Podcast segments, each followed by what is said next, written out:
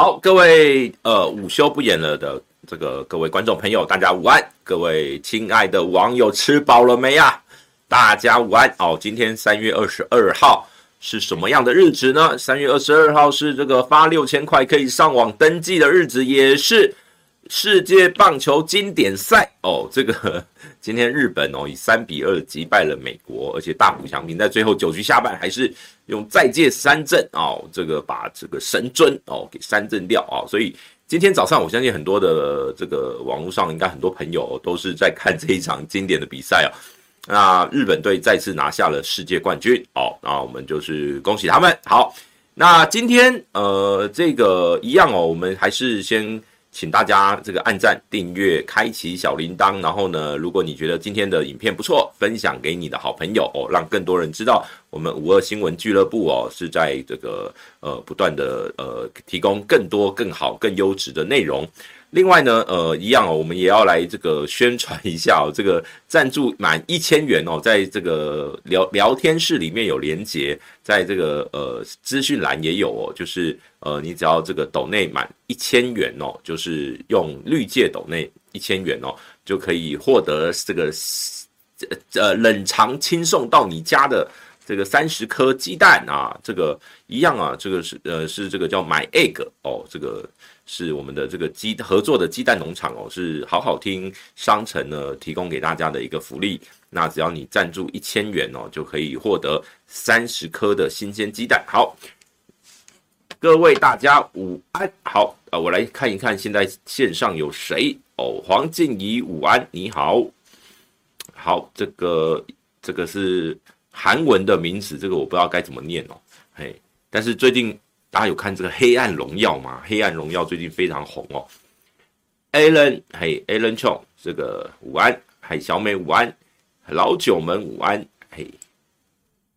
这个 Carol Chang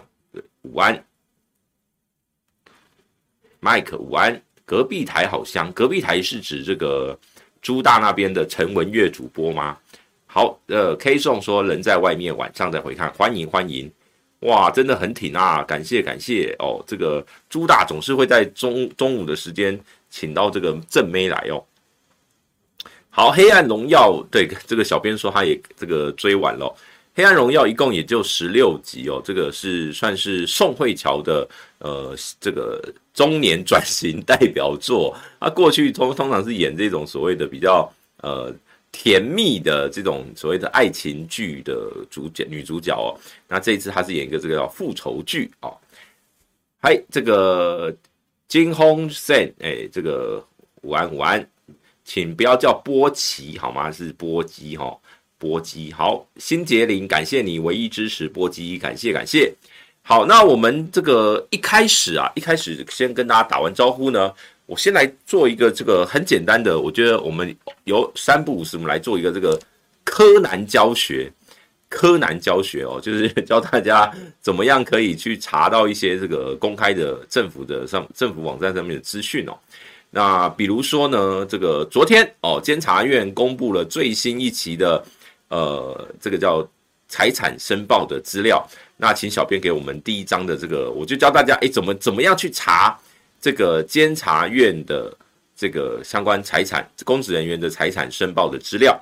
那现在其实基本上几乎所有的公职人员的申报资料都会公告在监察院的官网哦。那首先你会找找到这个叫做监监察院的阳光法令主题网哦。你找到这个网页的首页呢，你看到我红框框起来的地方，那上面会有一个叫公告园地。你把滑鼠点过去，就会跑出下面的啊最新消息啦，廉政专刊电子报啦，财财产申报公告资料啦，等等等。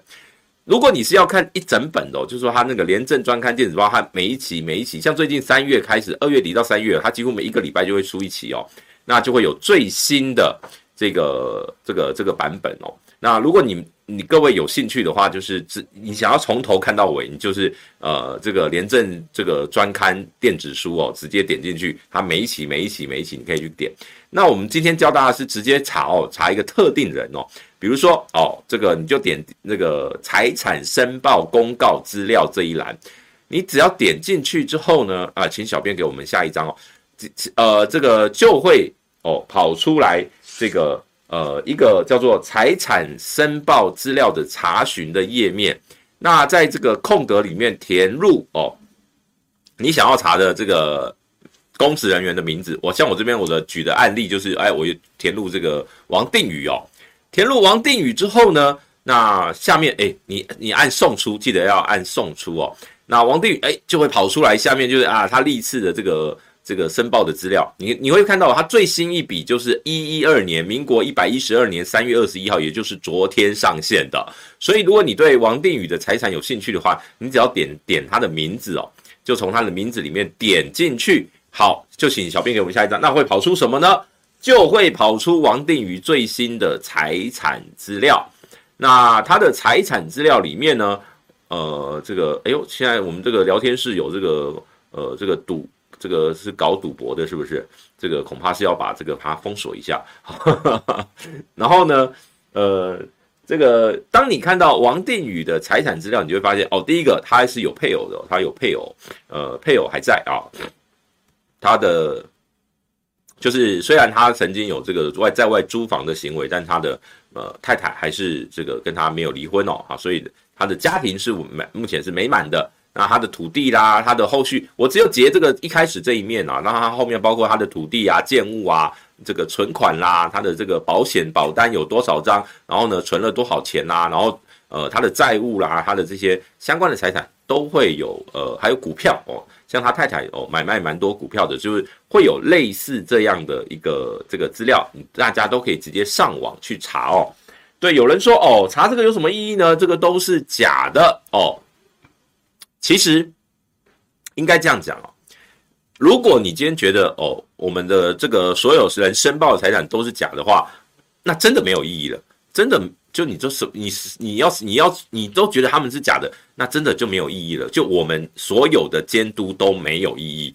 可是如果你可以在里面哦去找到一些蛛丝马迹，像我为什么要教大家刚刚把那个历次的都要把它列出来的原因，就是你可以去找诶，第一次，比如说他这一次这一次昨天上线。那你可以找他上一次，你去对照一下，他这比如说一般来讲哦，像立委大概是一年要申报一次，他每一年的大概十一月一号都要去申报给呃监察院一次哦，所以一年一次，一年一次，你去看他这一年来他的财产的起伏的，比如说是增加多少还是减少了多少，你大概可以看出一个政治人物他的一个呃理财的一个脉络。那当然有假的，绝对有假的。大家有兴趣的话，就去输入这个，比如说以台南某立委哦，一样是台南的某某民进党立委哦，你会发现他什么财产都没有，就是几乎什么呃没有房子，没有没有这个呃建物，没有呃他存款最近终于有了，最近这几次的申报他终于有存款，但是很少哦。然后呢，这个基本上他就几乎没有没有什么很惨哦。那为什么呢？呃，查王定宇看不到阎若芳的齁，那为什么会有人呃，这个有些资料是就是你查不到呢？这跟他们理财的方法有有关系哦。因为首先那个我必须要跟这个最美强国人说，其实不是假的，是如果今天哦，我举一个最简单的例子，如果某立法委员第一个他单身，然后呢，第二个他有兄弟姐妹，或是他有爸爸妈妈。那他可他的财产可以全部在他的爸爸妈妈或是哥哥姐姐兄弟姐妹的名下，那或者是他们有成立公司，他们就可以把他的财财产全部移到他们的公司名下或什么的。那他名下没有财产就没有办法查得到，这是确这确实是事实哦。但是我们的现在监察院的所有的财产申报资料都会跟财政部的国税局连线，也就是说。呃，如果今天你你在这个财政部国税局里面的资料有，但你没有申报的话，监察院是会去清查。然后呢，如果你被查到哦，那你可能就要出事了。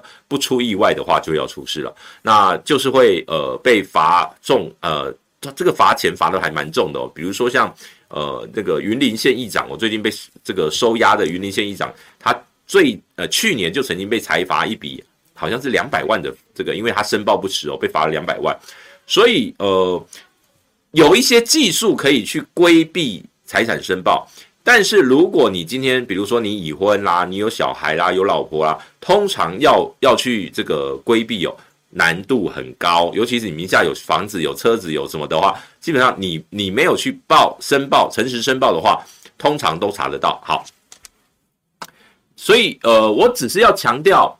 信托，我告诉大家，信托在在公职人员里面呢，立法委员的财产不用信托，只有政务官才要信托，信托的财产也要申报。所以你会发现，它在那个页面，它会有一般申报跟信托申报，它都会分开来。好。那合不合理？这个大家可以去看，因为我们现在的法规就是这样哦。那只是说，比如说你如果你的存款在一百万以下，你可以不用申报；如果你的这个相关的一些呃其他的财产财产在一定额度以下，你可以不用申报。小编那个在在的在打错了哈，请记得这个嘿，好，这个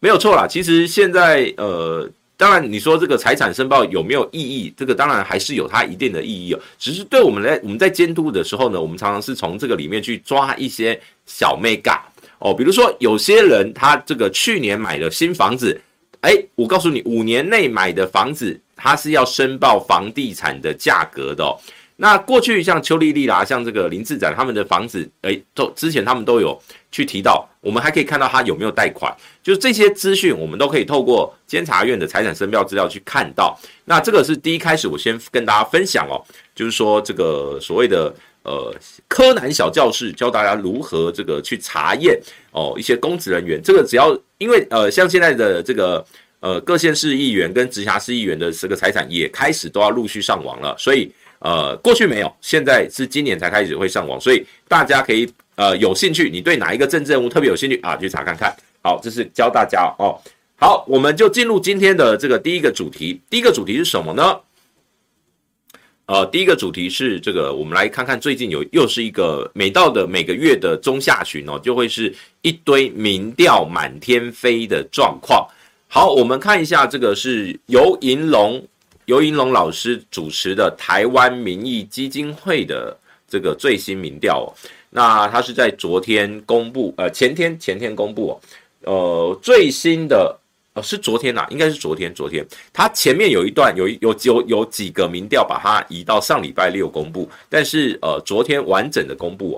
其中一个就是我呃我给大家看的是这个最近四个月哦，就从去年十二月到。今年一月、二月到三月份的这个总统支持度的一个起伏哦，那我我选择的是，呃，国民进党是赖清德，国民党是侯友谊，然后民众党的柯文哲，这三脚督的这个曲线哦，大家可以看到，在去年的十二月，侯友谊的支持度三十八点七哦，那时候是这个最高。第二名是赖清德二十九，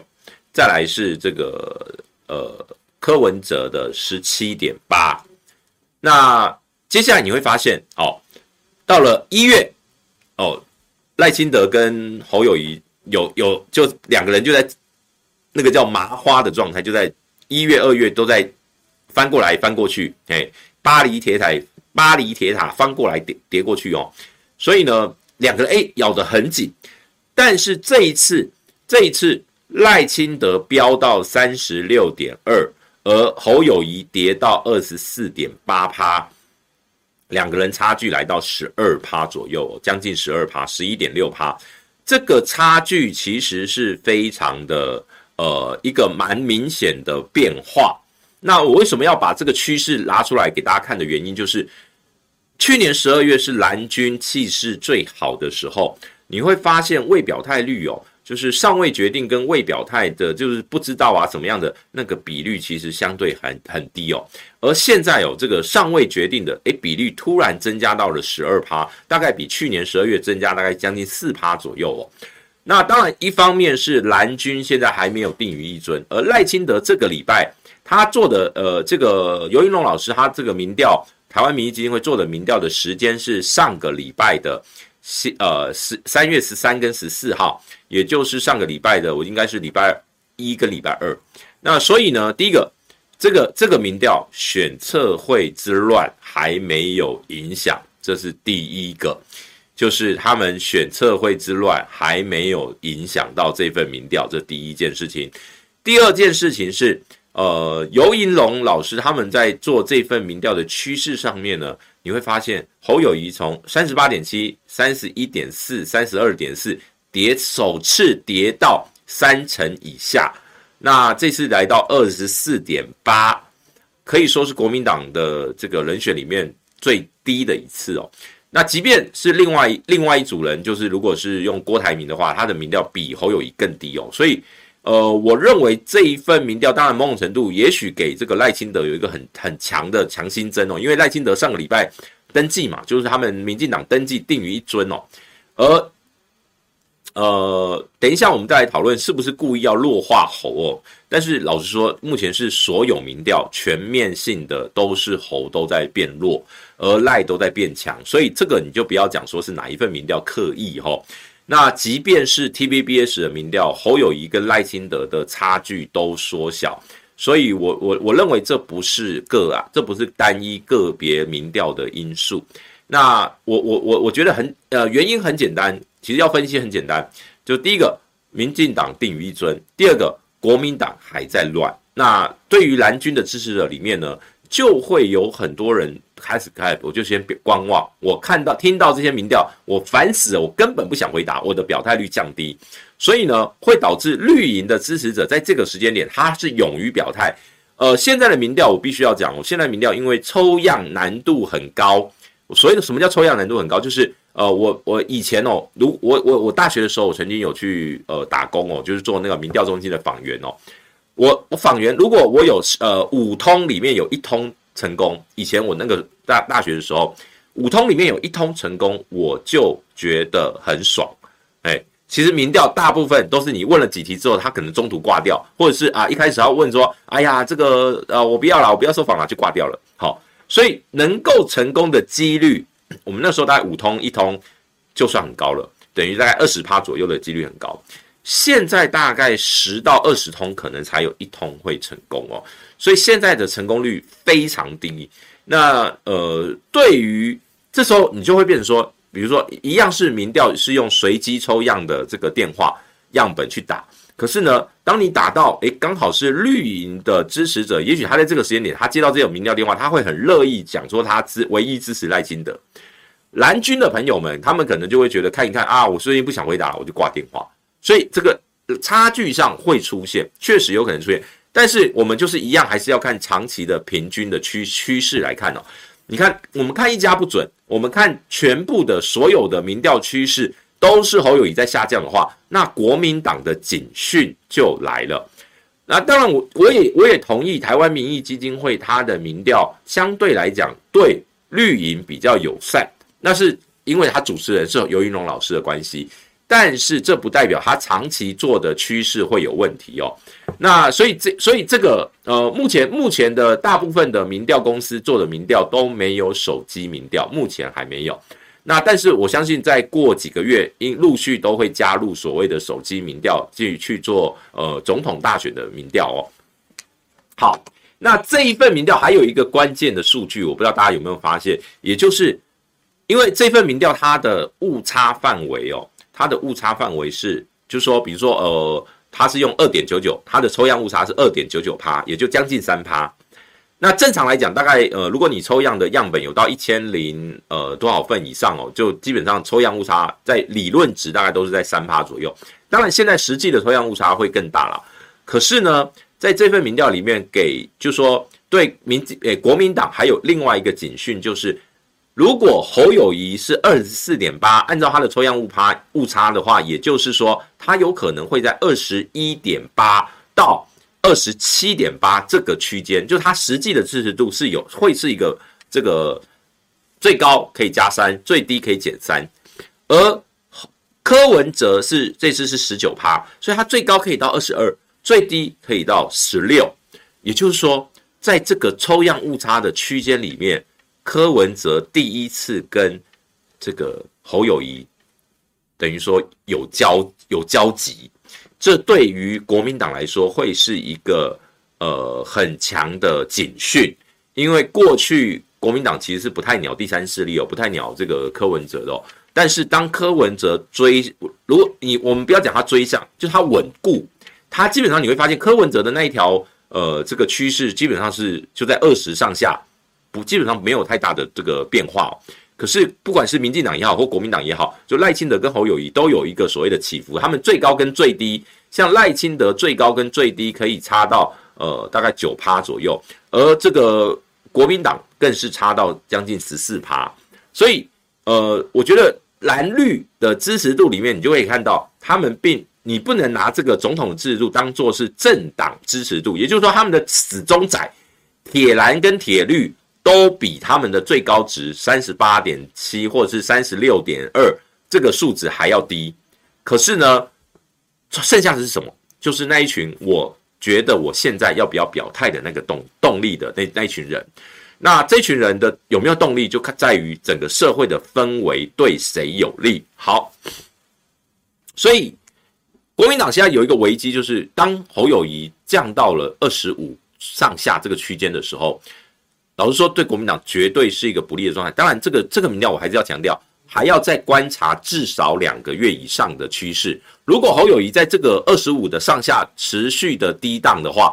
我认为就是呃，今年下半年，除非他有立刻马上回回回稳的趋势，否则对侯友宜真的会是，如果是侯友宜选二零二四会很辛苦。同样的，对赖清德来讲，也是未来两个月，如果赖清德持续维持领先。超过十趴的幅度的话，那对赖清德来讲，他就会相对来讲心里面会比较稳定，比较踏实。但是这因为这是单一的民调，我们还是得要看，比如说包括最近的正传媒啦，包括呃台湾呃那个美丽岛电子报等等的这些民调，我们每一份都要拿出来去看。但最近大家可以发现，所有的民调，所有的民调都去都呈现绿升蓝降的状态。都呈现绿升蓝降的状态，所以我为什么要拿这一张就是一个这个趋势图哦？我是要给大家看，就是国民党必须要思考的，就是在去年十呃十一月二十六号这个九合一选战过后，整个国民党气势大振之后，现在有没有觉得有点毛毛的？有没有觉得自己的脚步是不是哪里走错了？有没有觉得是不是该做些调整？好。那当然，像比如说，大家就不要忘记，我刚刚有讲了，这份民调是选测会还没发生之前，所以我们先看下一张图，我们请这个小编给我们下一张，下一张是政党支持度的部分。好，如果你看到政党支持度，你就会发现呢，国民党的政党支持度只有十七点九趴，如果扣掉这个，就侯友宜的二十四点八，扣掉这个蓝军的十七点九趴，也就是说，他的这个非非国民党支持度的，他可以拿到将近哦，将近大约是七趴左右。当然，也不见得国民党支持者就全部都支持侯友宜，不一定。好、但是你像像这个呃，民进党是二十八点八，但是这个赖清德有呃三十六点二的支持度，也就是说，诶，赖清德有将近八趴左右的这个。这个是非非民进党，那可是你你去再把时代力量、激进党这两个加进去，哎，几乎差不多。民进党加时代力量加激进党，几乎就等于是赖清德的支持度。我觉得这个对这个对呃所谓的泛绿阵营，他们基本上他们那个轮廓是还蛮明显的。然后呢，这个台湾民众党十五趴。的这个政党制度，可是柯文哲是大概十九趴，也就是说他们有四趴，也许是蓝军，也许有可能是蓝的，也许有可能是时代力量里面的一部分，也许有可能是其他的政党，但是呃，目前看起来，也就是说，所有的总统候选人都是呃这个自己的支持度都比他的原始的政党制度还要来得高。好，那当然国民党。这次老实说是崩跌哦，他上一次是有超过二十几趴的一个政党制度，那这次跌到十七点九趴，对国民党当然是警讯，但这份民调还是要强调还没有到底，因为选测会之乱是在这份民调之后发生的。好，那所以我觉得大家也可以呃观察一下，因为这个美丽岛电子报。很快也会公布，呃，他们之前只有先把这个总统的部分公布，那其他的细部的资讯也可以再进一步来来来来去做，我们再来做探讨。好，我们先看一下这个各位网友的这个留言哦，先跟大跟大家聊聊天。好，呃，同意说，对，他说他说觉得，美丽岛跟台湾民基会刻意弱化侯，我我我说了，现在所有民调趋势侯的支持度都在往下降。Like to 说这个蓝营看起来没希望翻盘，唯一翻盘可能就是夏天跳电问题，但侯友谊核电立场非常尴尬，也很难打民进党，这个很难说，这个很难说，这个一切在还没有发生之前都很难说。当年陈时中呃曾经拿过百分之九十以上的满意度的时候，也有人国民党也有人认为说，只要今天陈时中要选台北市长，没有人能够跟他拼哦。所以，但最后陈时中还是坏，还是炸锅了。所以这个要看。呃，这个到时候整个选战的对战的技巧，还有对战的内容，才能够呃决定到时候整个选战的趋势。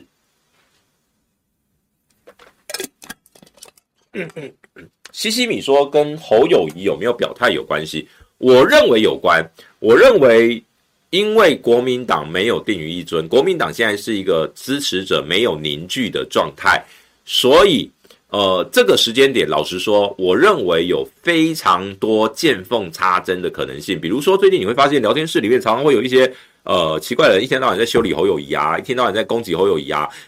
有一些是真的是蓝军的朋友们，他们就会觉得，哎，我就是我就是觉得侯友宜就是呃这个草包啊，烂泥扶不上墙啊，他有很多的论述不行啊，我就是觉得他不行。好，可是对于绿军的来讲，我一看到有这样趋势，太好了，我看到了我分化。蓝军的一个契机了，我只要在这个聊天室里面去讲，对了，侯友谊只会呵呵做台机哦，只会讲，然后就不断的用这样的方式，就可以让蓝军成功的分裂成挺侯跟反侯哦。只要他们不断的用这样的模式去操作，这就是二零一九的模式了。二零一九就是所谓的呃挺韩反韩，挺郭反郭啊，然后就是最后就杀成一片，最后就是血流成河，大家一起死。好，这是这是。大家不要忘记了，在选战就是战争，战争就是有各种方法都可以做。我我我我我记得几个诶，一两个月前我有讲过嘛。林炳书当初他成立的母汤害台湾这个粉专，就在挺韩国瑜，在二零一九年的时候。他的粉专全部都在写支持韩国瑜，这是民进党所有的侧翼粉专最会玩的把戏。呃，为什么没有列入张亚中啊？基基本上，我觉得，呃，这个老实说，就算列入那个趴数很低啦，就是不划算。呃，我必须要跟大家讲，我做民调一次大概它的成本很高，如果你的选项越多，题目越多。那个失败率就更高，所以对于很多的民调的机构的主持人来说，会会决定他要不要把这个人放进去，基本上就是整个社会氛围，或者说历次的民调，这个人他是有值得放进去的这个这个这个这个价值哦，所以呃，这对张亚东老师很不好意思，但是老实说，他的支持度就是低到没有人愿意把他放进去。我说穿说穿了，张老张，我觉得张亚中老师他在去宣扬他的理念或怎么样的 OK，但是你看现在连国民党自己都没有打算要办初选，那你说这个张亚中老师这个有有真的有办法能够得到他这个所谓的呃想要参选的这个目标吗？那呃，柯文哲该不该打打造一个管理人团，这个是他的事情哦，就看他好。那总统选举的局，我认为还没有还没有结束啦，只是说现在的趋势对民进党有利，对国民党不利。那但是不要忘记了，还有大概呃两百九十多天的时间，很有可能会发生很多事情。就像去年的九合一，本来民进党也认为他们不会选得更差。至少维持住他们原有的这些所谓的执政的县市，但是没想到几乎都丢掉了，所以这个选举没有现不可能现在就讲讲说差不多的啦，只是说接下来要怎么打。好，侯友谊如果要国民党要征召他，要用什么样的方式征召，让他怎么出场，这些都是呃技术面的问题哦。这个还有很多非常非常多，包括两岸，包括呃这个国际关系。等一下我们也都会聊到这个马英九前总统要去中国大陆，以及这个蔡英文要去友邦，然后过境访美的这些事情，这都会影响。好，呃，民众党的支持度其实大概都一直都在二十趴以内的这个十五、十二、十三、十八，大概在这个部分去游移啦。民众党其实某某种程度来讲。它作为一个第三势力，是一个稳定的第三势力，不像呃像这个时代力量或是激进党，常常是在五趴以内，好，有的时候一趴，有的时候四趴啊，就变成他们的这个表态率就会影响很大。好，呃，美丽岛有做蓝绿对决的。这个民意基金会也有做蓝绿对决，正传媒也有做蓝绿对决，不考绿可的都有哦。但是目前也都是赖清德领先侯友谊。我为什么不把这个只做蓝绿对决的拿出来原因，是因为目前柯文哲还是没有要退选的意思哦。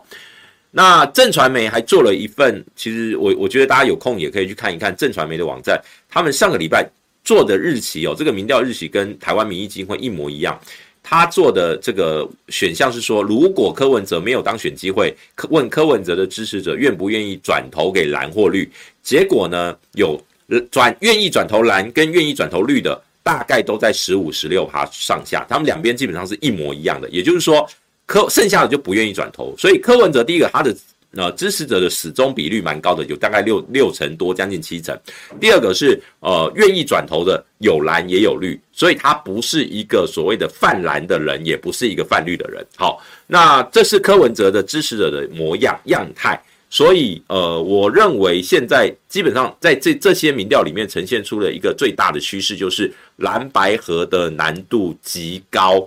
要让柯文哲不选而支持蓝或绿的。可能性都非常低，目前都非常低，除非有一些呃重大的发展。好，呃，吴子嘉很怕柯文哲干掉赖清德，这个他怕不怕？这个我就不知道。呃，其实其实我认为哦，现在蓝军里面最大的问题，诶，首先我要先跟大家讲，我不是蓝，也不是绿，也不是什么白哦。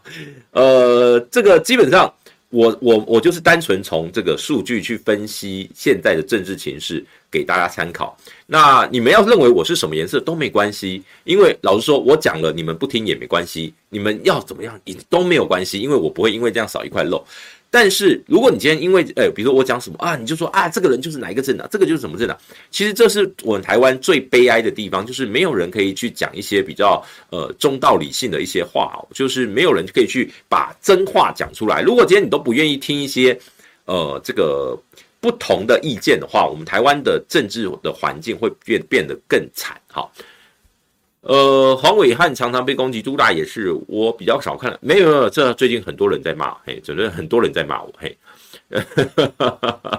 我我只是比较少骂脏话而已。呃，这个其实应该这样讲啦，像我我们的风格很简单，我等到比如说最近有一些人呃觉得我这呃都没有在监督民进党了哦，说怎么样怎么样。不是不是，我们没有在监督民进党，是民进党最近他们变成了一个叫做战斗模式了。战斗模式的意思就是，只要有争议，比如说之前的全动法，全动法这个正要开，蓝军正要开始敲锣打鼓，我们媒体人已经发现问题，正要开始修理他的时候，他马上撤了。他不要让每一个争议不要让他超过一个礼拜，一个一个争议不超过一个礼拜，他烧不起来。然后呢，加上陈建仁，然后笑一笑，在立法院过一过，然后在野党立委打不起来，哦，这个议题就过了。于是你会导致所有的，比如说缺蛋，缺蛋就是没有办法补齐。可是问题是你缺蛋的议题，你能炒多久？因为民众就是买不到啊。陈吉仲也说，我们就是我们就是解决不了，我们就是要等到五月啊、六月，我们也很努力了啊。然后呢，我就是先跟大家说抱歉，也也就也就这样了。嗯，不满意政府的就是不满意，会满意的就会满意，而且不要忘记了，现在我一直都说，最近我在想，最近呃，整个民进党的无敌星星叫做发六千，这六千块对多数的这种所谓的中间选民，或者是不关心政治新闻、平常没有政治倾向的，都会是利多，他们都会觉得政府好棒棒，还会花六发六千块给我花齁，所以。这一段时间到发完钱，可能要到报税季以后，整个民执政党的民调才有可能开始往下滑哦。就是它必须要有一些负面的能量。那目前看起来负面能量，我认为最近加上最近在野党没有战斗姿态。什么叫做在野党没有战战斗姿态呢？就是在野党忙着在内乱，所以他们没有空在管这个监督的议题。有很多的议题最近都。没有办法做大的很重要原因，就是在野党内部也在内斗啊。你不要讲什么叫立委初选就是内斗啊，当然是内斗啊。所以他当今天徐小新要花心思在做他的这个初选，要去送车，要去这个呃这个地方跑摊，那他就没有那么多的功夫去准备更多更多的资料去爆料。人一个人每天都只有二十四小时，就这么简单。所以，比如说像我们，我们今天诶，有很多人会把料子传给我们哦，说这个很很重要要报，我们都会去筛选，我们都会去看。可是老实说，目前真的能够打痛民进党的料，我真的还看不到。呃，卢卡斯说什么什么我会被什么呃孤立无援哦。老实说，我我我跟你讲了，这个孤不孤立无不援没差了。就算今天没有人看我了，然后我就大不了就不直播而已嘛，就这样。好，那哎，感谢这个赖怡君，谢谢支持杨明，谢谢你斗内，谢谢。呃，不用不用给我不分区啦，新杰林，嘿，谢谢你哈，我我没有要选举。好，所以这个是我刚刚先分析了这个现在的民调的趋势，然后再来，我觉得有一题哦。这个这次台湾民意基金会有一题，我请小编把这个把这个我们的这个图放上来哦。这个这个题目，我认为是国民党要特别注意的。这对国民党有可能会是二零二四的一个，应该说是盲点也好，或罩门也好，这是国民党得要特别留意哦。他的题目是这样问的：有人说，民进党执政会带来战争，国民党执政会带来和平。你是否相信这样的说法？诶，那个小编，我们那个图哦，没有，他秀上去没有那个图说哦，对，就是他这个那个边边边框把那个题目给卡卡掉了。不过没关系，那个我念给大家听哦。他题目是说，有人说民进党执政会带来战争，国民党执政会带来和平，你是否相信这样的说法？好，那相信的只有十八点九趴。十八点九趴，大家注意哦，刚刚国民党的政党支持度大约是十七趴，也就是说，大约只有十七趴，就是国民党支持者再多多一层哦，比国民党支持者再多一层，也就是多一点九趴左右的民众相信国民党执政会带来和平，然后相信民进党执政会带来战争。这个对于国民党最近呃，从去年底到现在在打的所谓的民进党票投民进党，青年上战场或台湾变战场这个诉求，绝对是一个警讯。我认为在野党不要再轻易拿战争恐惧诉求来做操作了，这种这种诉求要配合的是时事的状态。现在两岸如果相对是和缓的状态的时候，就必须要这个议题就必须要先放下来。呃，我认为国民党要花更多的时间去强调自己有能力创造和平，而不是去呃叫大家说恐惧民进党的。你们可以去质疑，就是在野党可以去质疑执政党可能会把台湾带向战争，但是不代表就是说让在让执政党去。要有能，你要有能量可以证明啊！你赖清德，你要说啊，你要把台湾带到什么样的和平的局的的，你的和平保台要怎么实现？可是，一直喊票投民进党，这个台湾变战场这样的诉求，我认为边际效应会不断的递减，会越来越差。当然，这份民调我刚刚已经讲了，这份民调目前看得出来，对蓝军的表态率相对是比较低的，所以他这份民调会有一个结构问题。可是。因为这个是六十八点六，将近七成都不相信这句话的话，对，这是这是台湾民意基金会。可是他有将近七成都不相信的时候，国民党得要思考一下这个诉求要怎么打下去。如果这个诉求再打下去的话，就是说你打你你没有办法打下去的话，真的。老实说，对国民党非常不利，因为同样一份民调，同样这份民调也有七成七的人乐见两岸正常交流。同样一份民调哦，同样一份民调有七成七乐见两岸正常交流，但是问到说民进党执政会带来战争，国民党执政会带来和平，不相信的也将近七成。某种程度，我认为这是台湾呃人民的一种智慧的展现，所以。当然这这个民调，我相信呃游游盈隆老师他应该会持续的继续做，看那个趋势哦。呃，我我我我觉得这个民调这份民调，我看到最最有趣的其实是这一题，这一题我觉得国民党要特别的注意，战战场的诉求要不要持续的打下去。好，那我们来再来看下一题哦。这个请小编给我们下一个，下一个就是正传媒，刚刚讲的正传媒的这个总统的候选人的这个趋势哦。那这一页其实呃，大概大家都看到，就是基本上就是一样哦，赖大于侯大于柯，那柯大概也就在十八趴多哦，这个上下。那郭台铭更低一点，可是呢，赖清德已经在三成九到四成左右。好，我们先不管这个正传媒，可是正传媒他的问的。时间这个份民调的时间跟台湾民意基金会一模一样。我们看下，我们看下一页。我为什么要秀这份民调的关键在下一页？下一页我用红框这个框起来的部分是第一个，赖清德在这一份正传媒的民调，如果是跟侯友谊跟柯文哲萨卡都的状况里面呢，呃，这个诶，小编你还有给我下一页吗？再下一份表格，嘿，对对对。对对对，这份嘿，好，那这个就是呃，赖清德在第一个，他在新北超越侯友宜，赖清德在新北的支持度是四十五趴，而侯友宜是二十六点九趴，柯文哲十七点二趴，这是第一个警讯，就是侯友宜在自己的本命区没有没有取得优势，这是第一个第一个问题，第一个第二个问题是。注意看，是十二十到三十九岁，我画红框的地方哦。二十到三十九岁，赖清德全面领先，这个警讯是柯文哲的。柯文哲过去历次其他的民调，在这个年纪区间都是大幅领先，可是在这份民调里面，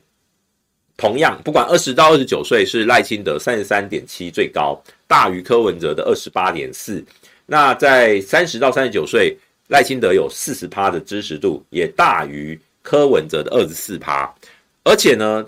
就是说柯文哲在这这个部分不但排在第二，而且他跟第三名的这个侯友宜也没有差太多。所以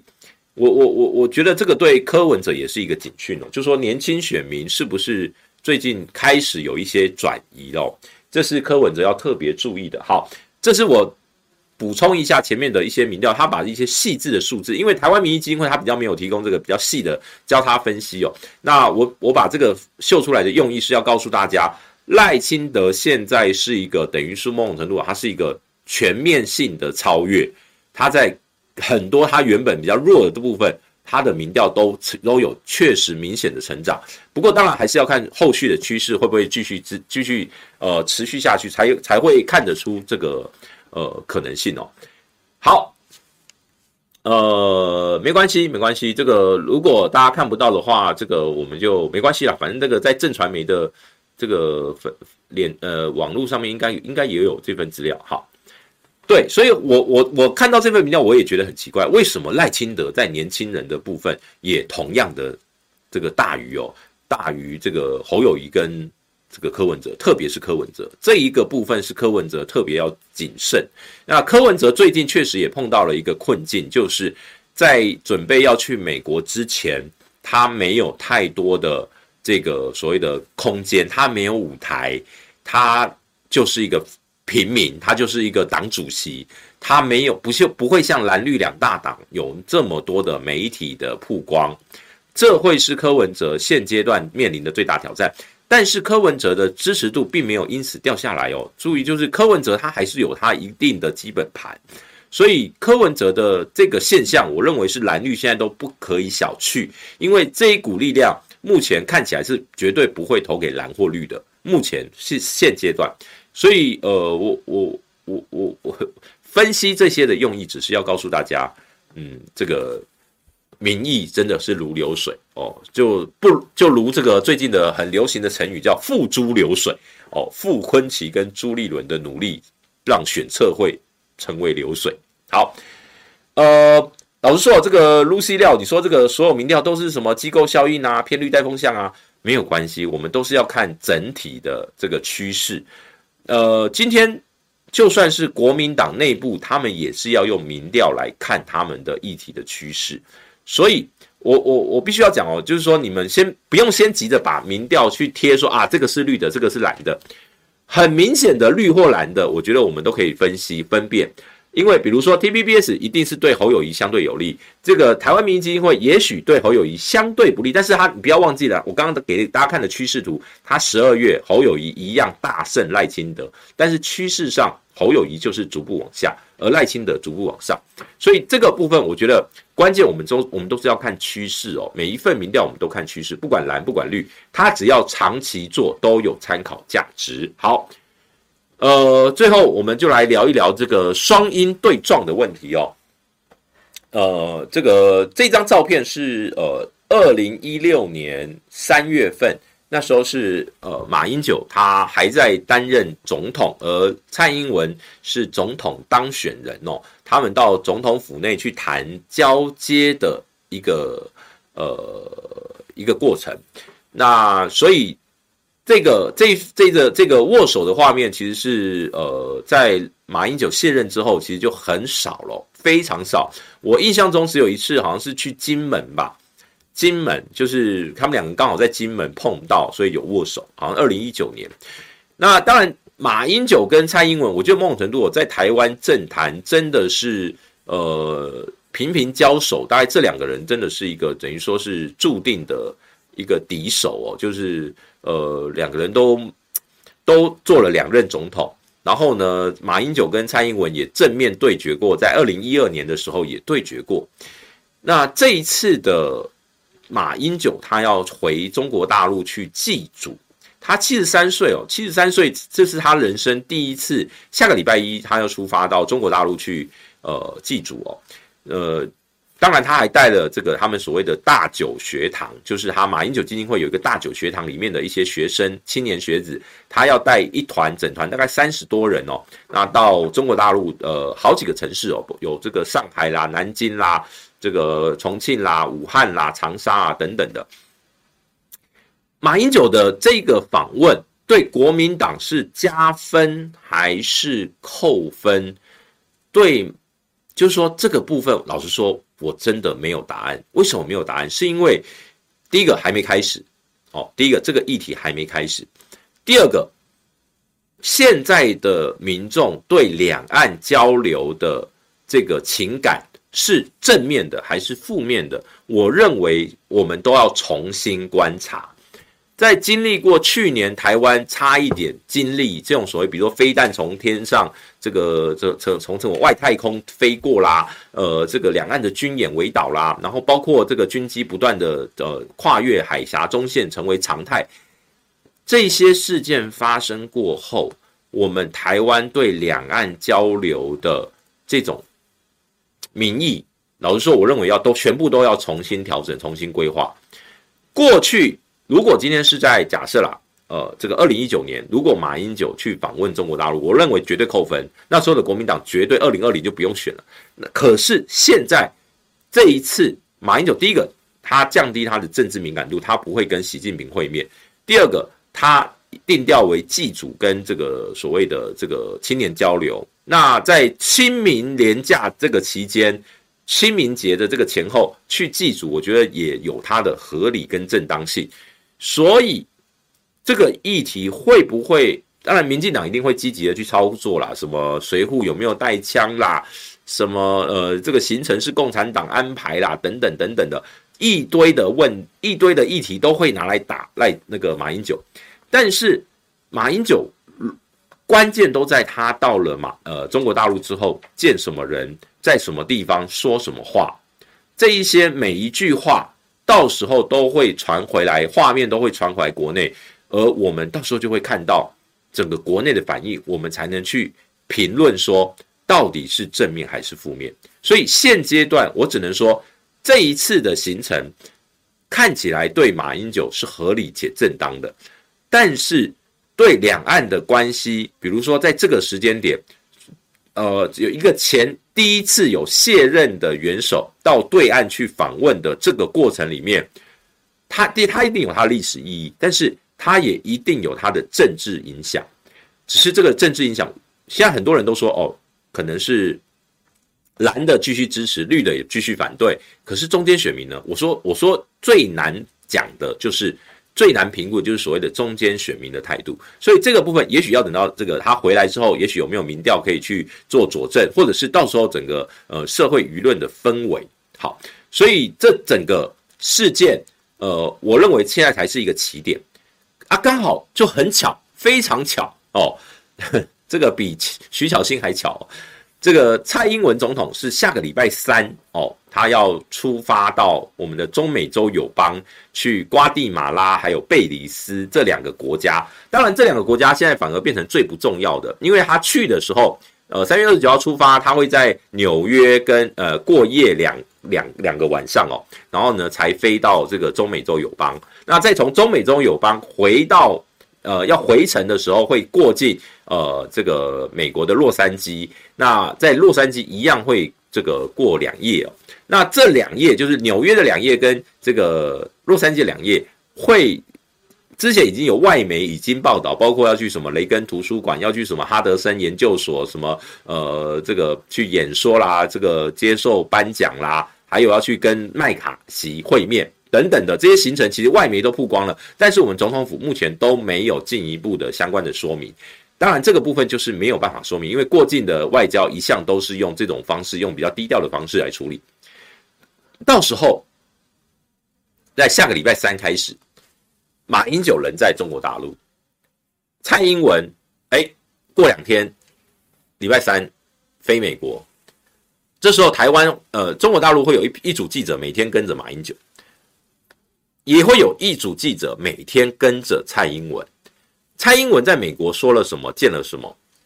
马英九在中国大陆说了什么，见了什么，两边会互相提问，媒体都会互相去提问，马英九也好，或蔡英文也好，都会彼此交换，这个叫交换意见哦。然后呢，彼此都会去做一些的评论。我觉得这个某种程度不会是这这对整体台湾的利益而言不会是坏事，这这我我我反而觉得这是一个很好的亲，就是说对中国大陆也好，或者对美国也好，这是一个平衡。前任元首在中国大陆，我们的现任元首在这个美国，某种程度展现的是台湾中华民国在台湾这个国家的一个自信，以及它可以这个展现出来在国际上的弹性。我我我觉得我我是认为这不是坏事，这不是坏事。但是，民进党里面有一群人要把这个这个马英九的行程安排说成说哦，本来是八月，然后呢，因为这个蔡英文的行程安排了要去这个中美洲，所以对岸把它安排在四月份，故意撞期。这个部分，马英九基金会是否认的哦。马英九基金会已经说了，不是这样哦。他们说，包括他们的学生是早就已经约了，包括这个清明节，难道八月，难道中元节要祭祖吗？中元节要回去祭祖，这怪怪的吧？所以我认为时间点其实是合理的，但是就是现在绿营有一股力量要把它操作成是呃，就是差呃双鹰故意对撞，但我不管它是巧合也好，不管是对撞也好。我觉得对台湾都不会是坏事，因为同一时间在国际媒体关注的就是我们国家的前后任元首在两大强权的国家里面去展现他们对外的发声。不管今天你喜欢这个这个蔡英文也好，不管你讨厌蔡英文也好，不管你喜欢马英九也好，不管你讨厌马英九也好也罢，他们在国际上。展现出来的都是中华民国在台湾的一个角度，所以呃，这件事情我认为是一个某种程度上是一个蛮好的平衡啦，这是一个蛮好的平衡。不管你今天要呃美民进党的角度叫做亲美呃，他抗中哦，亲美呃抗中，或是以美抗中，那中国国民党也许大部分是亲美和中哦，就是说。他们一样对美国不会不会有这个抗拒，也不会去移美哦。你知道，连国民党主席朱立伦都说不可能要移美，我们没有要移美哦。但是呢，他他要和跟对中国大陆是要和平的的的展现。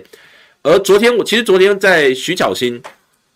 他讲了一句话，我觉得蛮好的。今年的选战是呃这个叫做战争与和平的一个抉择。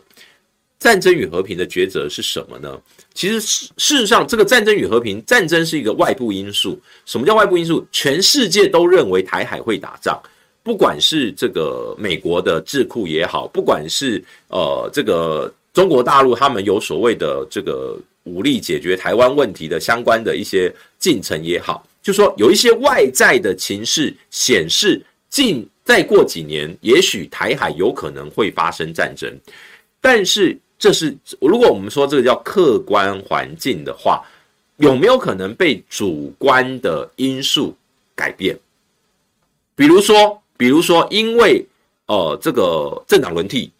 因为假设了一个能够跟对岸沟通的执政党，我们不管他是哪一个政党哦，即便假设哦，即便是赖清德搞不好。他都会这个画风一变，变成说我愿意跟老共这个继续谈九二共识也不一定啊。你你你要知道，有时候台湾的政治人物有很多的转变是很快的。当然，我不认为赖清德会这样做了，但是我说，呃，不管哪一个政党，他都有可能去展现说，哎，我可以跟对岸互动，我可以跟对岸维持和平的路线。所以这一次二零二四的这个选战，从双英的对撞，这次出访的对撞。我觉得会慢慢带出国内的领导人。我们刚刚讲是他们两个人哦。接下来这这一段，这从三月二十七号、二十九号到四月七号这段期间，国内的反应，这些国际的诶国家内部的领袖，包括即将出访的柯文哲，包括侯友宜，包括朱立伦，包括国民党内的这些大咖，包括民进党的赖清德等人，都会对这个访问去表达他们的看法、他们的意见。这时候就是我我们他们要开始展现出他对两岸以及台美、台中美这个三角关系有什么样的态度？我觉得这就是要开始展现出他有没有能力维持现状。维持现状讲得很容易，但是其实很困难，其实不容易，因为呃，这就像最近有几个学者他们哦。发表一个反战哦，然后就别人说啊，你们是这个投降主义啊，怎么样？这样，台湾有没有可能不发生战争战争？有，绝对有。可是如果今天哦、比如说我们一味的只依赖特定的一个国家，不管是依赖中国或者是依赖美国，我认为都有可能最后导致一个极度不利的一个结果。所以你要如何在中华民国的最大利益里面，我我永远都会强调。我们是一个国家，我们是一个国家的共同，我们那个叫命运共同体。那种会现在，比如说，有些人他说啊，我现在休假，我去美国看我的儿子啊，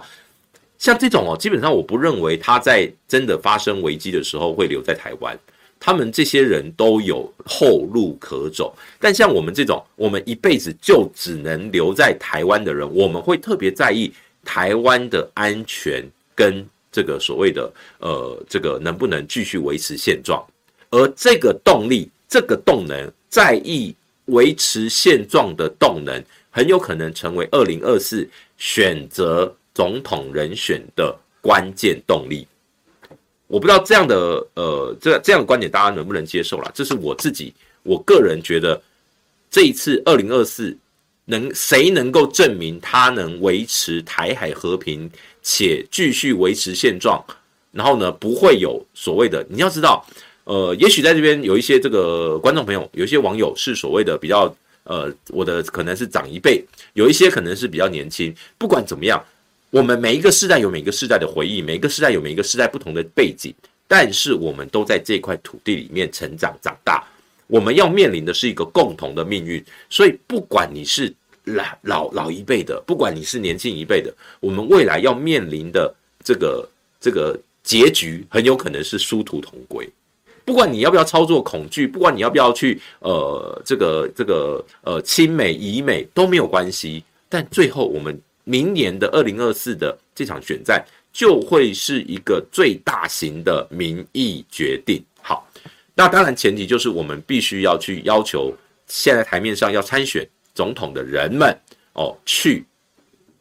呃，应该说要好好的把你要如何在二零二四维持现状的策略哦路径把它讲出来。呃，台湾没有什么中立的问题啦，就算是瑞士，瑞士中立，瑞士呃那个永久中立，但他们有军队哦，不要忘记了，这个中中不中立跟有没有军备是两回事。好。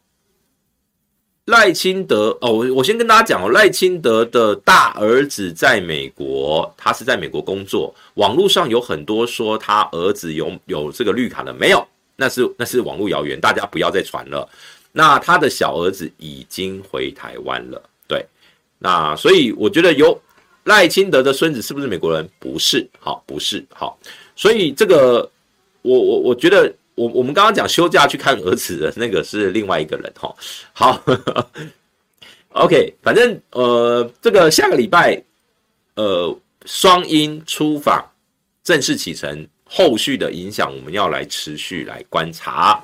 那今天我们这个直播呢，也差不多一个小时喽，那我们非常感谢大家。呃，这个在这边陪我们这个度过，呃，今天我今天蛮热的哦，这个北部已经快快三十度了。那呃，换季了，即将换季了，祝福大家身体健康，万万事如意。好，那我们今天的直播就到这边啦，那大家午安啦，拜拜。